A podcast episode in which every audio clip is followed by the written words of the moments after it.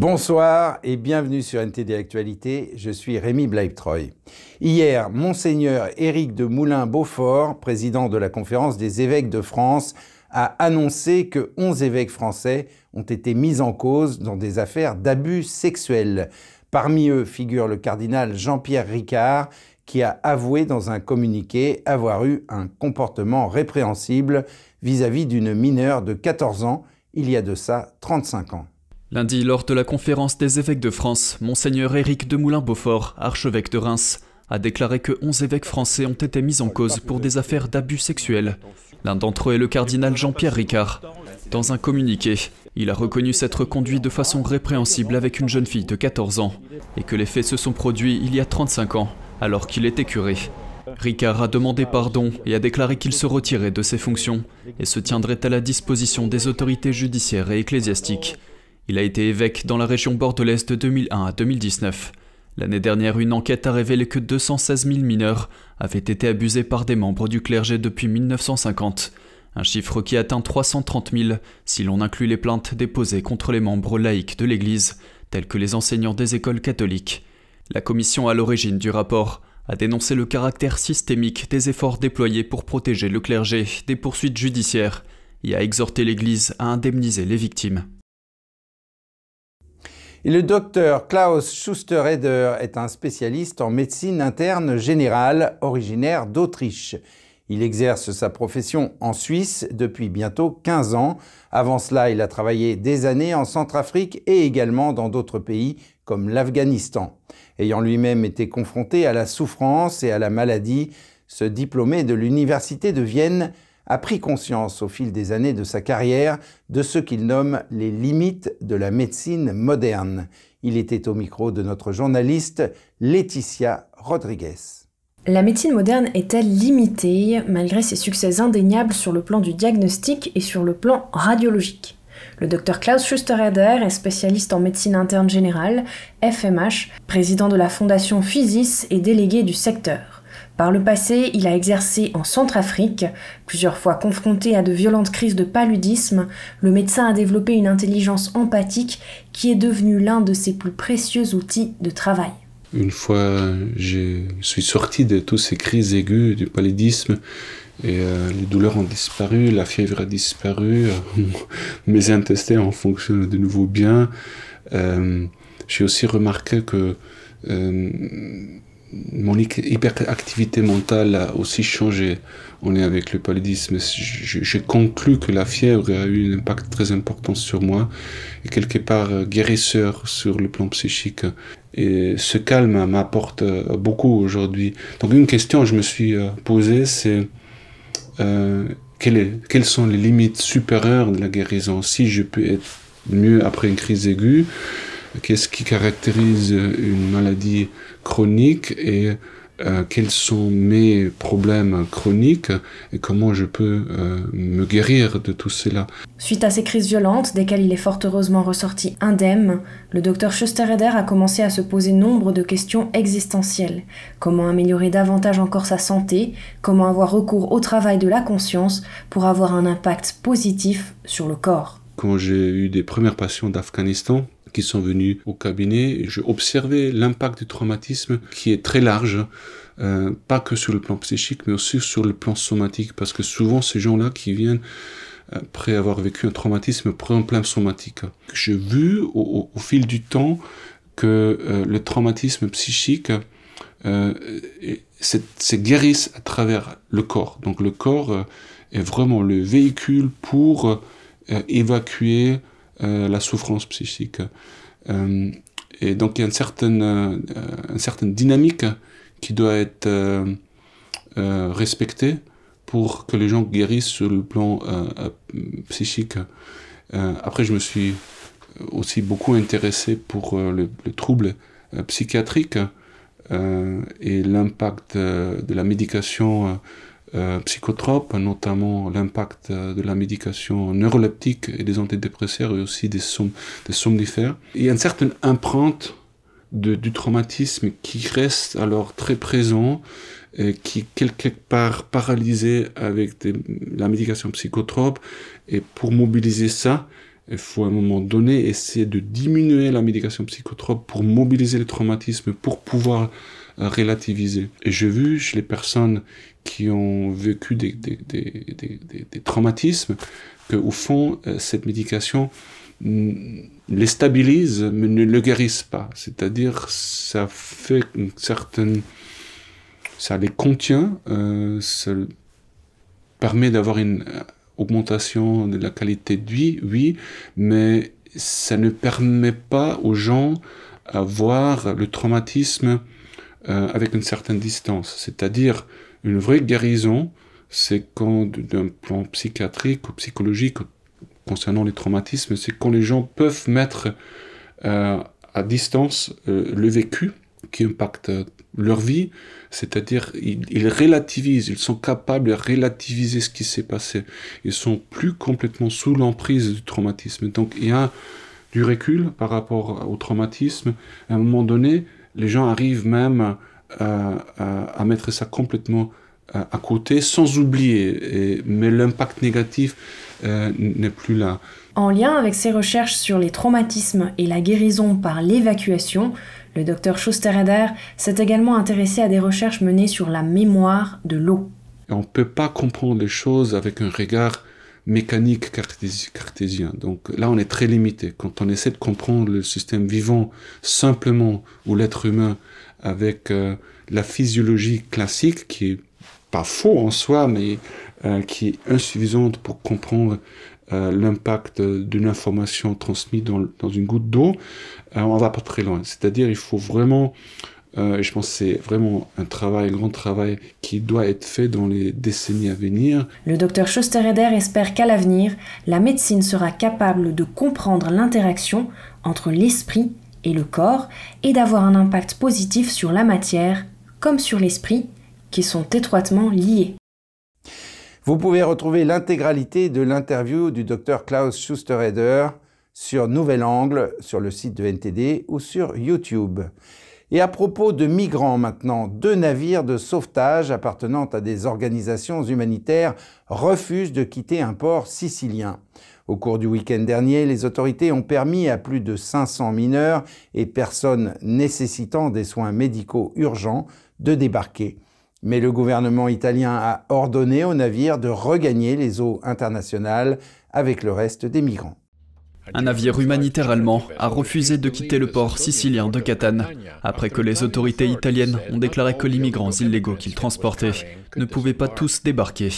L'ONG allemande a déclaré que les 35 immigrants restés à bord étaient en mauvaise santé et avaient fui des conditions inhumaines en Libye.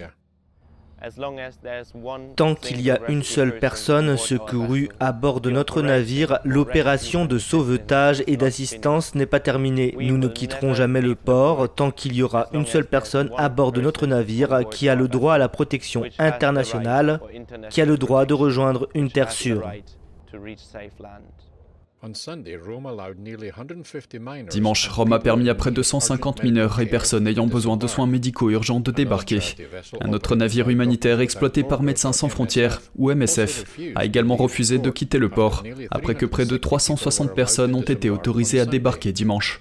MSF a déclaré que plus de 350 immigrants se trouvaient encore sur le navire sous drapeau norvégien ce lundi. Le gouvernement allemand a déclaré lundi qu'il était en contact étroit avec les autorités italiennes et les ONG et que le sauvetage maritime civil ne devait pas être entravé. Le nouveau gouvernement italien adopte une ligne dure à l'encontre des navires de sauvetage maritime privés. Il refuse un port sûr aux navires opérant en Méditerranée centrale qui ont secouru des migrants en mer. Un nouveau décret stipule que les pays dont le drapeau est arboré par les navires humanitaires doivent accueillir les migrants. Enfin, nous protégeons à nouveau nos frontières et les lois de notre nation. Et un ministre britannique se rend à Taïwan pour des négociations commerciales et des rencontres avec la présidente Tsai Ing-wen, ce qui a suscité encore la colère de Pékin. Le ministre britannique du Commerce, Greg Hans, a entamé lundi sa visite de deux jours à Taipei. Au cours de sa visite, il doit co-organiser avec Madame Tsai les 25 entretiens commerciaux annuels entre le Royaume-Uni et Taipei. Selon le bureau de Hans, cette visite est un signal clair de l'engagement du Royaume-Uni à renforcer les liens commerciaux avec l'île. Mais la Chine a exhorté la Grande-Bretagne à faire marche arrière. Elle considère Taïwan autonome comme son propre territoire et s'oppose fermement à toute interaction officielle entre Taipei et des gouvernements étrangers. Pékin revendique Taïwan comme son propre territoire et a menacé de l'annexer par la force. Et aux États-Unis, avec les élections de mi-mandat, tous les regards sont tournés vers la Pennsylvanie. Le vote de cet État décidera probablement de qui aura le contrôle du Sénat. Au cours du week-end, pas moins de trois présidents se sont rendus sur place pour une dernière campagne avant le vote fatidique. Jessica Beatty de NTD nous en dit plus. Le candidat démocrate au Sénat de Pennsylvanie, John Fetterman, reçoit l'aide de non pas un, mais deux présidents des États-Unis. Fetterman se présente contre le candidat républicain Mehmet Oz, qui vient de s'installer dans l'État. Je connais bien la Pennsylvanie et John Fetterman est la Pennsylvanie. Il est en Pennsylvanie. Et Oz en Pennsylvanie? L'ancien président Barack Obama a rejoint le président Joe Biden lors de la campagne à Philadelphie samedi soir. La démocratie elle-même est sur le bulletin de vote. Les enjeux sont élevés. Obama a soutenu Fetterman à Pittsburgh samedi dernier, affirmant que l'attaque cérébrale du candidat n'avait pas changé son cœur. Il a déclaré que la lutte pour la santé de Fetterman n'a pas changé ses valeurs. Fetterman a demandé à ses partisans de sortir et de voter. Ma dernière faveur pour vous tous est de renvoyer le docteur Oz dans le New Jersey. Et s'il vous plaît, envoyez-moi à Washington, D.C. Biden et Obama ont également manifesté leur soutien au candidat démocrate au poste de gouverneur de Pennsylvanie, Josh Shapiro. Pendant ce temps, l'ancien président Trump faisait campagne pour Oz. Il a déclaré que le vote pourrait faire la différence entre le fait d'avoir un pays ou de ne pas en avoir. Ça pourrait être 51, ça pourrait être 50, ça pourrait être 49, et si c'est 49 pour les républicains, ce pays, je ne sais pas s'il vivra encore deux ans. C'est ce qui se passe. Alors, vous devez sortir et voter pour cet homme. C'est un homme bon. Au même moment, Trump a également soutenu Doug Mastriano, qui se présente au poste de gouverneur contre Josh Shapiro. Trump a déclaré que Mastriano est un combattant et un guerrier pour le programme America First. Il est la seule personne dans cette course qui se dresse entre votre famille et la Pennsylvanie détruite par le crime violent. Votre crime est en train de vous détruire ici. Voici ce que Mastriano a promis s'il gagne. Le premier jour, toutes les exigences en matière de masques et d'injections prendront fin pour toujours en Pennsylvanie. Vous choisissez. Le premier jour, le woke sera brisé. La théorie critique de la race sera terminée. La course au Sénat de Pennsylvanie est un pile face, tandis que le site d'agrégation de sondage Real Clear Politics évalue actuellement la course au poste de gouverneur de Pennsylvanie comme penchant démocrate. Jessica Beatty, NTD News. Et à l'heure où je vous parle, les Américains se pressent vers les urnes pour y déposer leurs bulletins. Les principaux enjeux de cette élection sont l'inflation, la criminalité et l'avortement. Écoutons les préoccupations des électeurs. Les sondages d'opinion montrent que les électeurs américains sont très préoccupés par l'économie, qui connaît les taux d'inflation les plus élevés depuis les années 70 et 80, une période où une économie turbulente a aidé le républicain Ronald Reagan à battre le démocrate Jimmy Carter lors de l'élection présidentielle de 1980. L'inflation a eu tellement d'impact évidemment avec l'essence, simplement pour pouvoir voyager autant que je le voudrais, mais aussi comment cela affecte les stocks dans les magasins et comment ces prix évoluent. Je gagne bien ma vie et mon fiancé aussi. Nous sommes actuellement locataires et en tant que locataire, cela commence à devenir absurde pour nous de nous offrir un endroit où je me sens en sécurité en tant que femme, une communauté de qualité. Mais lorsque nous essayons d'acheter une maison, c'est tout aussi difficile. Un autre sujet important est la criminalité. Je pense que le pays va absolument dans la mauvaise direction. La criminalité est en hausse. L'inflation est absolument horrible. Le même produit que vous pouviez acheter il y a quatre ans vous coûte dans certains cas le double.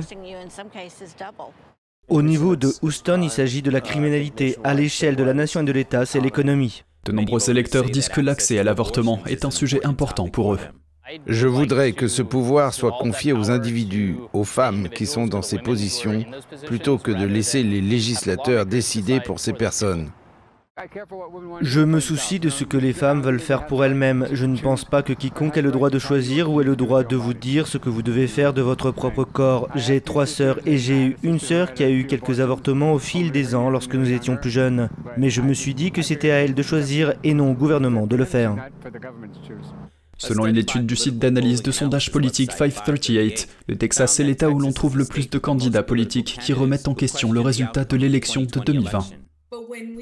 Lorsque nous voyons la preuve que des urnes ont été remplies au milieu de la nuit, cela crée beaucoup de doutes et nous ne pouvons plus le nier. Hier matin, plus de 40 millions de personnes avaient déjà voté pour les élections de mi-mandat 2022. Et il va falloir être patient pour avoir le décompte des votes et les résultats définitifs de ces élections, même si des estimations pourront nous parvenir dès la clôture des bureaux de vote à 20h, heure de New York. Et sans transition, parlons de bicyclettes. En République tchèque, les amateurs de bicyclettes anciennes se sont réunis dans un parc de Prague ce week-end. Ils ont montré leur talent aux spectateurs. Ce modèle de vélo appelé Penny Farthing est équipé d'une grande roue et d'une petite roue. Les cyclistes, en costume historique, roulent en rang au son de la musique. Certains participaient à des courses, mais d'autres ont essayé d'aller aussi lentement que possible, tout en gardant leur équilibre. Selon l'organisateur de l'événement, la première randonnée à vélo a eu lieu en 1868 dans ce qui est aujourd'hui la République tchèque. Les Penny Farthings ont été inventés vers 1870 et ont été populaires pendant environ deux décennies. Puis les modèles avec des roues de taille égale et des chaînes ont pris le relais. Et pour terminer, rendons-nous au Chili où une vidéo est devenue très virale sur Internet. Il s'agit d'un vol de perroquet en direct. Regardez. Le vol était parfaitement synchro. Le journaliste de Vision parlait d'un pic de vol dans la capitale chilienne. C'est alors que le perroquet s'est posé sur son épaule, a pris l'écouteur avec son bec et s'est envolé. Un caméraman a bien essayé d'attraper l'oiseau, mais il était trop rapide. Ne vous inquiétez pas, le perroquet a ensuite laissé tomber l'appareil et l'équipe l'a récupéré. La vidéo est rapidement devenue virale. Ainsi s'achève cette édition. Merci de l'avoir suivi. Restez avec nous sur NTD pour la suite de nos programmes.